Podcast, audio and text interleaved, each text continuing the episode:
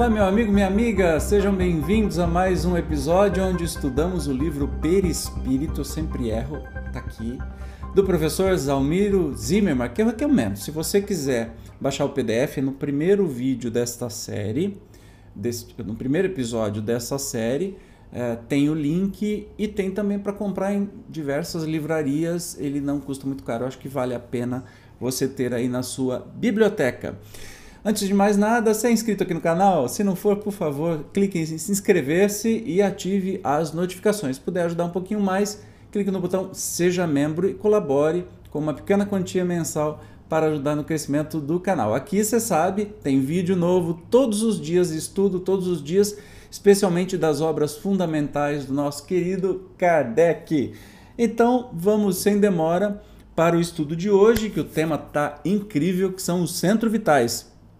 Tem muita gente tem muita dúvida, eu também tenho, então vamos estudar hoje para tirarmos esta dúvida. Hoje eu vou colocar o Zezinho para ler mais sobre os centros vitais. Então, começando, Zezinho. A complexa tessitura psicossômica apresenta, ao que tudo indica, um número considerável de pontos de força, responsáveis, em seu conjunto, pela distribuição da energia vital e, por conseguinte, pelo equilíbrio fisiológico do organismo físico. Não se trata de conhecimento novo. Em verdade, na antiguidade, entre os hindus, olha só, especialmente a partir dos Upanishads, os comentários dos Vedas, que formavam os quatro livros sagrados de 750 a 500 anos antes de Cristo, já se sabia de sua existência, dos centros de força, né? E muito antes, os chineses, com base no taoísmo, a envolver uma avançada concepção da criação, elaboraram complexa e refinada técnica de cura, partindo do princípio de que a saúde depende do equilíbrio entre as forças yin e yang, expressões da energia vital, alcançável pela estimulação de pontos distribuídos por todo o corpo. Olha que interessante. Essa técnica, que também leva em conta as teorias chinesas de anatomia e fisiologia, é conhecida no Ocidente como acupuntura e encontra-se descrita no Neixing, texto médico dos antigos, conhecido como a Bíblia da Acupuntura e surgido possivelmente no século III a.C. A origem da acupuntura, todavia, remonta a 3 mil anos antes de nossa era. O Neixing divide-se em duas partes, o Wen que trata da semiologia e cura, e o Lin Shu, que se refere ao tratamento propriamente pela estimulação por meio de agulhas ou mochas de pontos próprios dirigidas ao reequilíbrio do fluxo das forças Yang Yin, consequentemente da estabilidade fisiológica. Você já fez acupuntura? Eu sempre fiz acupuntura, especialmente porque eu sou uma pessoa que isso aqui está sempre zicado, né? Alguma, algum processo kármico aí porque eu sou cantor, eu trabalho com a voz e eu tô sempre com sinusite, com faringite, com tudo quanto é it aqui. Eu sempre, desde sempre, fiz acupuntura e que apresenta uma melhora bem legal para o reequilíbrio do corpo inteiro. É uma delícia fazer, não dói, é bobagem esse negócio de que dói. E também eu gostava quando fazia mocha, que é um tipo de um charutão, mas não é para ser fumado é um calorzão que é aplicado num ponto específico, não queima a pele, obviamente, mas é tudo para reequilibrar os centros vitais. Olha, o assunto hoje está legal, eu adoro isso. Estes acupontos, cuja localização seguidamente coincide com a das terminações nervosas, são numerosos, tem cerca de 750 ou mais, e cobrem todo o corpo, sendo que 365 deles, dos quais 122 servem mais às aplicações clínicas comuns, destacam-se em importância por fazerem parte de um delicado circuito composto por 12 meridianos. Olha aí, possíveis canais de energia.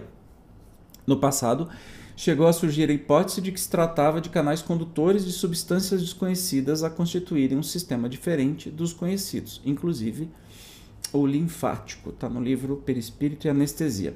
A propósito, sempre o nosso querido Hernani Guimarães Andrade refere-se a duas experiências interessantes sobre a existência e alcance desses meridianos, esses pontos de força. A primeira diz respeito a uma demonstração feita pelo, pelos russos. E aí Hernani nos diz assim.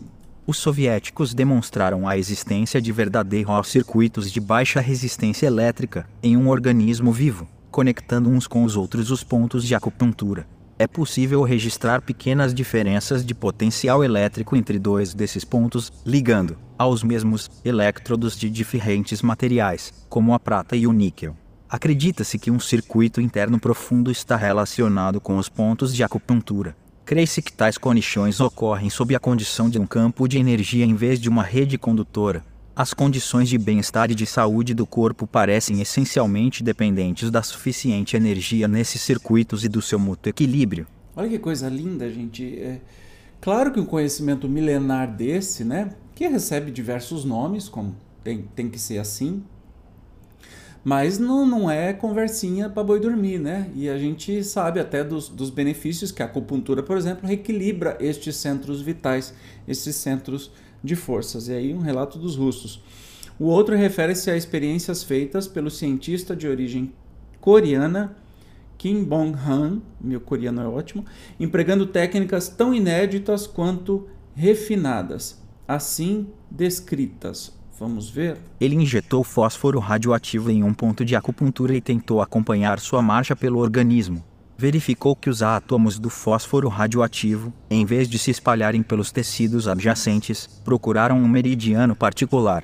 Em seguida foram detectados átomos de fósforo radioativo em elevada concentração nos pontos de acupuntura. Ao longo do meridiano correspondente. Uau, fantástico! Isso também está em aqui o livro que eu sempre esqueço o nome: Espírito, Perispírito e Alma, do nosso querido Hernani Guimarães Andrade, que eu recomendo que você Leia, Hernani Guimarães Andrade é um patrimônio brasileiro. Leia, leia, um pesquisador.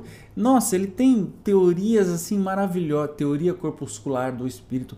Tem modelo organizador biológico, que é o que ele chama de perispírito. Não, dona, eu, eu não estou perguntando pro, pro Google, mas ela me responde. mas enfim, desculpa aí. Aqui é tudo tecnológico, inteligência artificial nos ouve o tempo todo, você percebeu, né? Então, leiam Dr. Hernani Guimarães Andrade. Mas vamos continuar aqui, eu vou colocar o Zezinho para ler para mim. Essas e outras experiências, como as de Bern, por exemplo, retrocitadas em torno dos campos de vida, filosofia e fé, ressaltam a verdade de muito conhecida de que existem pequenos centros de força que, interligados, respondem pela sustenta-se cedilha maiúsculo O do equilíbrio vital do organismo, a tradição oriental, recolhida por estudiosos que lideraram o surgimento de diversas correntes espiritualistas no Ocidente, reporta-se a existência de centros energéticos maiores, a comandarem, de alguma forma, ao que tudo mostra, os demais. Esses centros, denominados chakras ou chakras, do sânscrito, roda, círculo, disco, órbita, localizar-se-ão num segundo corpo, sutil, matriz do físico. Olha que interessante, gente. São sete, são sete os chakras citados. Em sânscrito, Shahara. E, gente, como é que eu vou ler isso? San... Eu não sei ler sânscrito. Vocês não me xinguem, não. Quem tiver conhecimento aí, perdoa o aqui, tá? Sa... Sahara... Sahara. Sahasrara. situado no alto da cabeça, então são os sete chakras, né? O alto da cabeça. Ajna, na região frontal do cérebro. Vishuddha, não, Vishuddha, na região do pescoço. Anahata, sobre o coração. Manipura, na região do estômago. Ish, Swadhisthana, na altura do baço. E Muladhana, situada na parte inferior da coluna vertebral, havendo, porém, escolas que, além desses sete principais, enumeram outros 21 centros menos destacáveis na fisiologia orgânica com fu função possivelmente de ponte ou contato entre os pontos de força menores e os principais chakras. Em algum nível perispirítico, dentro de um complexo sistema em que a energia vital através de meridianos, em sânscrito nadis, condutores de energia da corrente vital, rios de energia, sustenta o desenvolvimento e a conservação do veículo físico. Esse sistema de centros de condensação e distribuição de energia e de conexões que os interligam, embora sua expressão física, compõe, obviamente, o corpo espiritual. Ah, que legal! Vamos colocar aqui o Zezinho para ler. que ele vai ler certamente muito melhor do que eu. Os chamados chakras, como acontece com os centros menores, conhecidos como pontos de acupuntura ou acupontos, modernamente campos de vida, são hoje cada vez mais estudados e, inclusive, aparelhos têm sido construídos para detectá-los e avaliá-los. O médico e pesquisador japonês Hiroshi Myama, por exemplo, baseando-se nas hipóteses de que cada chakra se relaciona intimamente com um determinado plexo nervoso e seu respectivo órgão interno, e procurando descobrir a energia produzida pelos chakras e lançada no corpo, desenhou um aparelho que denominou instrumento do chakra, o qual, ao contrário do eletroencefalógrafo e dos instrumentos de eletrofisiologia, conforme explica, detecta minúsculas varia ações energéticas, elétricas, magnéticas, ópticas de um paciente, sendo sinais ópticos e elétricos por ele emitidos, amplificados e analisados por um processador, um analisador de espectros de força e outros equipamentos semelhantes localizados no exterior do recipiente, sendo então registrados simultaneamente numa fita gravadora de diversos canais, juntamente com variáveis convencionais como a respiração, o SG, pletismógrafo e o GSR. Que legal. Hiroshi Motoyama. O Zezinho não sabe ler. Teoria dos Chakras, Ponte para a Consciência Superior, a de 1993. Eu imagino que hoje os instrumentos usados são outros instrumentos e que provaram muito mais coisas, né? Como estão é, como estão evoluídos estes esquemas aí. Os positivos resultados alcançados por Motoyama em suas inúmeras experiências, dando conta da localização desses centros de energia e de seu significado na economia do todo psicofísico, apresentam-se deveras auspiciosos, contribuindo, certamente, para a construção de uma ciência mais próxima da realidade do espírito. Ah, agora ele leu direito, Motoyama com o surgimento dos notáveis trabalhos do espírito André Luiz, por meio da mediunidade de Francisco Cândido Xavier, tomou-se conhecimento da efetiva existência desses centros de força fundamentais, melhor denominados centros vitais. Ensina o venerando instrutor que o nosso corpo de matéria rarefeita está intimamente regido por sete centros de força, que se conjugam nas ramificações dos plexos que, vibrando em sintonia uns com os outros, ao influxo do poder diretriz da mente, estabelecem, para nosso uso, um veículo de células elétricas que podemos definir como sendo um campo eletromagnético. Legal isso, né? O Zezinho não sabe ler, né? Zezinho, presta atenção. A gente fala plexo, fluxo, não é fruxo, não é nada disso, mas enfim, ele, tem, ele vai aprender. Ele é novinho, vai aprender centros vitais. Uma coisa que me confunde muito, gente, é um monte de nome que tem para as mesmas coisas, né? Então a gente vai vai se, se adaptando. Então, centros vitais e também são os chakras, é a mesma coisa. Então vamos continuar. É, olha lá, ah, agora não é mais em sânscrito, né? não é em sânscrito, aí fica mais fácil de entender. Esses centros vitais recebem do autor os nomes de centro coronário, centro cerebral, centro laríngeo, centro cardíaco, centro esplênico, centro gástrico e centro genésico. 4. O centro coronário, por sua importância fundamental na sustentação do equilíbrio perispirítico, é o primeiro. Explica André Luiz, por intermédio de Francisco então, C. Xavier. Estudar... Oh, desculpa aí, Zezinho. Vamos estudar agora mais especificamente, né? Centro coronário, cerebral, laríngeo, cardíaco, esplênico, gástrico e genésico. O que, que é cada um deles? Primeiro, o centro coronário. Vamos ver aqui. Vai, Zezinho. Analisando a fisiologia do perispírito, classifiquemos os seus centros de força, aproveitando a lembrança das regiões maiúsculo com tilés mais importantes do corpo terrestre. Temos, assim, por expressão máxima do veículo que nos serve presentemente, o centro coronário, que, na Terra, é considerado pela filosofia hindu como sendo o lótus de mil pítalas, por ser o mais significativo em razão do seu alto potencial de radiações, de vez que nele assenta a ligação com a mente. Fulgurante sede da consciência, esse centro recebe em primeiro lugar os estímulos do espírito, comandando os demais, vibrando todavia com eles em justo regime de interdependência. Então, o coronário é o mais importante de todos os chakras e é considerado pela filosofia hindu como lótus de mil pétalas, e ele que comanda a turma toda os outros centros. Considerando os fenômenos do corpo físico e satisfazendo aos impositivos de simplicidade em nossas definições, devemos dizer que dele emanam as energias de sustentação do sistema nervoso e suas subdivisões, sendo responsável pela alimentação das células do pensamento e o provedor de todos os recursos eletromagnéticos indispensáveis à estabilidade orgânica. Células do pensamento é neurônio, né? É por isso o grande assimilador das energias solares e dos raios da espiritualidade superior, capazes de favorecer a sublimação da alma. Curioso que quando a gente vai ter o passe, é o centro, é, esse centro coronário que é usado, né? Em cima da cabeça e a imposição de mãos não é à toa, porque aqui são regiões de é, por onde a energia flui e vai para o centro coronário. Bem interessante, estou gostando disso, hein? Em outra lição, minu, minudência. Temos particularmente no centro coronário o ponto de interação entre as forças determinantes do espírito e as forças cedilha maiúsculo AS fisiopsicossomáticas organizadas. Dele parte, desse modo, a corrente de energia vitalizante formada de estímulos espirituais com ação difusível sobre a matéria mental que o envolve, transmitindo aos demais centros da alma os reflexos vivos de nossos sentimentos, ideias e ações. Tanto quanto esses mesmos centros, interdependentes entre si, imprimem semelhantes reflexos nos órgãos e demais implementos de nossa constituição particular, plasmando em nós próprios os efeitos agradáveis ou desagradáveis de nossa influência e conduta.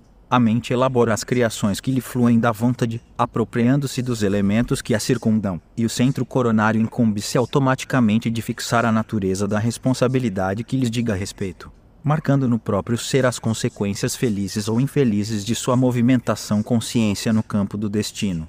Muito bom. Não tenho o que explicar porque está bem detalhado. Quem quiser, leia Evolução em Dois Mundos. Quanto aos demais centros de força, Anota o festejado autor que o centro cerebral é contíguo ao centro coronário e que ordena as percepções de variada espécie, percepções essas que na vestimenta carnal constituem a visão, a audição, o tato e a vasta rede de processos da inteligência que dizem respeito à palavra, à cultura, à arte, ao saber. É no centro cerebral, salienta, que possuímos o comando do núcleo endocrínico é, endocrínico referente aos poderes psíquicos, tá? entre a Terra e o céu. Sua influência apresenta-se decisiva sobre os demais, governando o córtex encefálico na sustentação dos sentidos, marcando a atividade das glândulas endocrínicas e administrando o sistema nervoso em toda a sua organização, coordenação, atividade e mecanismo, desde os neurônios sensitivos até as células refletoras, está em Evolução de Dois Mundos, falando do chakra cerebral. Há uma íntima relação, uma perfeita sincronia de atividade entre os centros coronário e cerebral.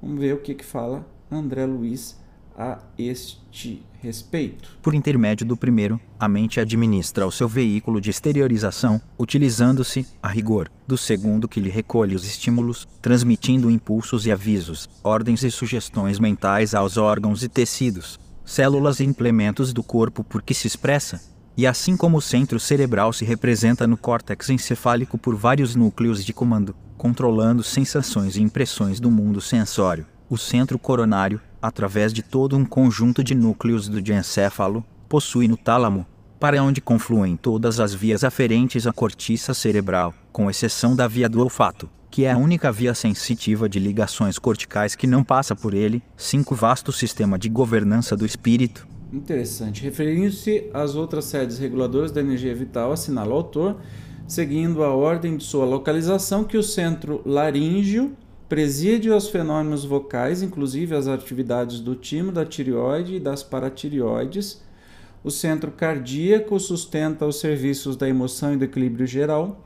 O centro esplênico que no corpo denso está sediado no baço, regula a distribuição e a circulação adequada dos, re, dos recursos vitais em todos os escaninhos do veículo de que nos servimos. O centro gástrico se responsabiliza pela penetração de alimentos e fluidos em nossa organização, e o centro genésico é a sede do santuário do sexo como modelador de fórmulas e estímulos. Interessante que eu acho assim, especialmente o coronário, né? é, quando eu faço as minhas preces ou até mesmo cura, eu sempre lembro, eu não sei se eu estou certo, se eu estiver errado, por favor me corrija, bote nos comentários aí como você faz. Mas quando eu faço uma oração por uma pessoa, por exemplo, eu tento imaginar que vem uma energia do universo, a gente geralmente pensa de cima, mas pode ser por onde, uma energia do universo que entra pelo meu coronário, passa por todo o meu corpo e depois sai pelas minhas mãos e atingem o coronário desta outra pessoa. Não sei se eu faço certo, mas é um modo que eu faço as minhas preces e minha canalização de energia. A gente teve um, um breve relato aí de todos os centros, né? Para que, que eles servem. É, continuando aqui, nós estamos aí no livro Evolução em Dois Mundos a esse respeito. A respeito desses últimos vórtices, detalha, ainda, o consagrado autor, em outras páginas, que o centro esplênico determina todas as atividades em que se exprime o sistema hemático, dentro das variações de meio e volume sanguíneo, o centro gástrico responsabiliza-se pela digestão e absorção dos alimentos densos ou menos densos que, de qualquer modo, representam concentrados fluídicos penetrando-nos a organização e o centro genésico guia a modelagem de novas formas entre os homens ou o estabelecimento de estímulos criadores, com vistas ao trabalho, à associação e à realização entre as almas. Eu acho que eu já tinha colocado isso para ler, mas é tão interessante porque a gente reforça, né? então, continuando aqui a nossa leitura. Segundo alguns autores, o centro coronário situa-se na parte superior do cérebro, projetando-se no alto da cabeça. O centro cerebral é visto ao nível do lobo frontal, entre as sobrancelhas. O centro laríngeo localiza-se na região do pescoço. O centro cardíaco encontra-se na região do coração precordial. O centro gástrico situa-se na região do abdômen superior, epigastril. O centro esplênico, na região do baço e o centro genésico, na região inferior do abdômen hipogástrico. Hum, era essa a dúvida que eu estava. Onde é que ficam os tais centros vitais ou os tais chakras, né? Então, coronário aqui. Depois nós temos o cerebral aqui, sempre central, né, entre as sobrancelhas. O centro laríngeo aqui, o cardíaco no coração, o gástrico um pouquinho mais para baixo, você já não está vendo, um pouquinho mais para baixo, e o esplênico para baixo do, do umbigo, né? Bem interessante. Na verdade, o perispírito, como já notado, é integralmente a matriz do corpo físico, a organização anatomo-fisiológica. Opa, apareceu aqui. Deste apenas reflete a realidade daquele. Cada célula do corpo denso corresponde a uma célula do corpo espiritual. Cada função orgânica corresponde a uma função perispirítica e é sob comando dos centros vitais de psicossoma que se, que se processa a integração energética total entre ambas as estruturas. Então tem tudo a ver com o corpo é, espiritual, né? Aí, ó, dá para entender melhor. Olha lá, olha lá a imagem que legal. Ó. Aqui é o coronário, eu não vou lembrar dos nomes, o cerebral, laríngeo, e do coração, que eu não lembro. Gástrico. Como é que chama do coração mesmo, gente? O centro cardíaco, depois vem o gástrico, o, e o esplênico e o genésico. O gástrico tá aqui, tá vendo? É um pouquinho para baixo do, das peitiolas que a gente tem. Depois o esplênico, que é na, em cima da região do, do baço. E o genésio, um pouquinho para baixo do umbigo. Legal pra caramba. Ressalta a propósito o espírito André Luiz pela mediunidade do Chico, tá em evolução é, em dois mundos. São centros vitais fulcros energéticos que, sob a direção automática da alma, imprimem às células a especialização extrema, pela qual o homem possui no corpo denso, e detemos todos no corpo espiritual em recursos equivalentes, as células que produzem fosfato e carbonato de cálcio para a construção dos ossos, as que se distendem para a recobertura do intestino, as que desempenham complexas funções químicas no fígado, as que se transformam em filtros do sangue na intimidade dos rins e outras tantas que se ocupam do fabrico de substâncias indispensáveis à conservação e defesa da vida nas glândulas, nos tecidos e nos órgãos que nos constituem o cosmo vivo de manifestação.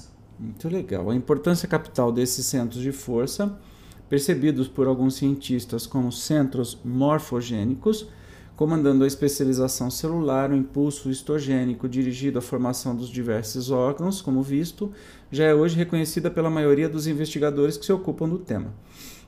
Observe-se finalmente que nas fases de intermissão, intermissão é o termo que o Dr. Hernani Guimarães Andrade é, designa quando a gente não está encarnado. Então, entre uma encarnação e outra chama-se intermissão. Alguns falam que é erraticidade também, que de errado não tem nada, tá? Os centros vitais nada perdem importância na sustentação do dinamismo perispirítico, embora apresentem algumas transformações importantes, principalmente nos centros gástrico e genésico, como informa André Luiz, e que ainda de outro lado, sob o influxo da mente, possam esses dois centros de força entrar em processo de debilitação, chegando até a quase apagar-se fisiologicamente. Então, a gente encerra hoje este capítulo sobre os centros vitais ou os chakras, lembrando que todo o estudo foi baseado nas uh, teorias e nas ciências milenares que tem sobre isso, e especificamente dos livros de André Luiz, já que nós não encontramos na, nas obras fundamentais do, do Espiritismo, segundo o professor Zalmiro Zimmermann, nenhuma referência a estes centros vitais ou estes chakras. Tá bem? Obrigado mais uma vez pela sua carinhosa presença. Eu espero que você esteja gostando aí desses nossos encontros, bate-papos. Por favor, deixe seus comentários. Será uma grande felicidade poder saber o que você está achando e acolher suas críticas ou sugestões. Gratidão, até o próximo encontro, onde vamos é, estudar provas da existência do perispírito. Ó, o assunto está ficando cada vez mais gostoso, hein? Valeu, obrigado, até mais. Tchau.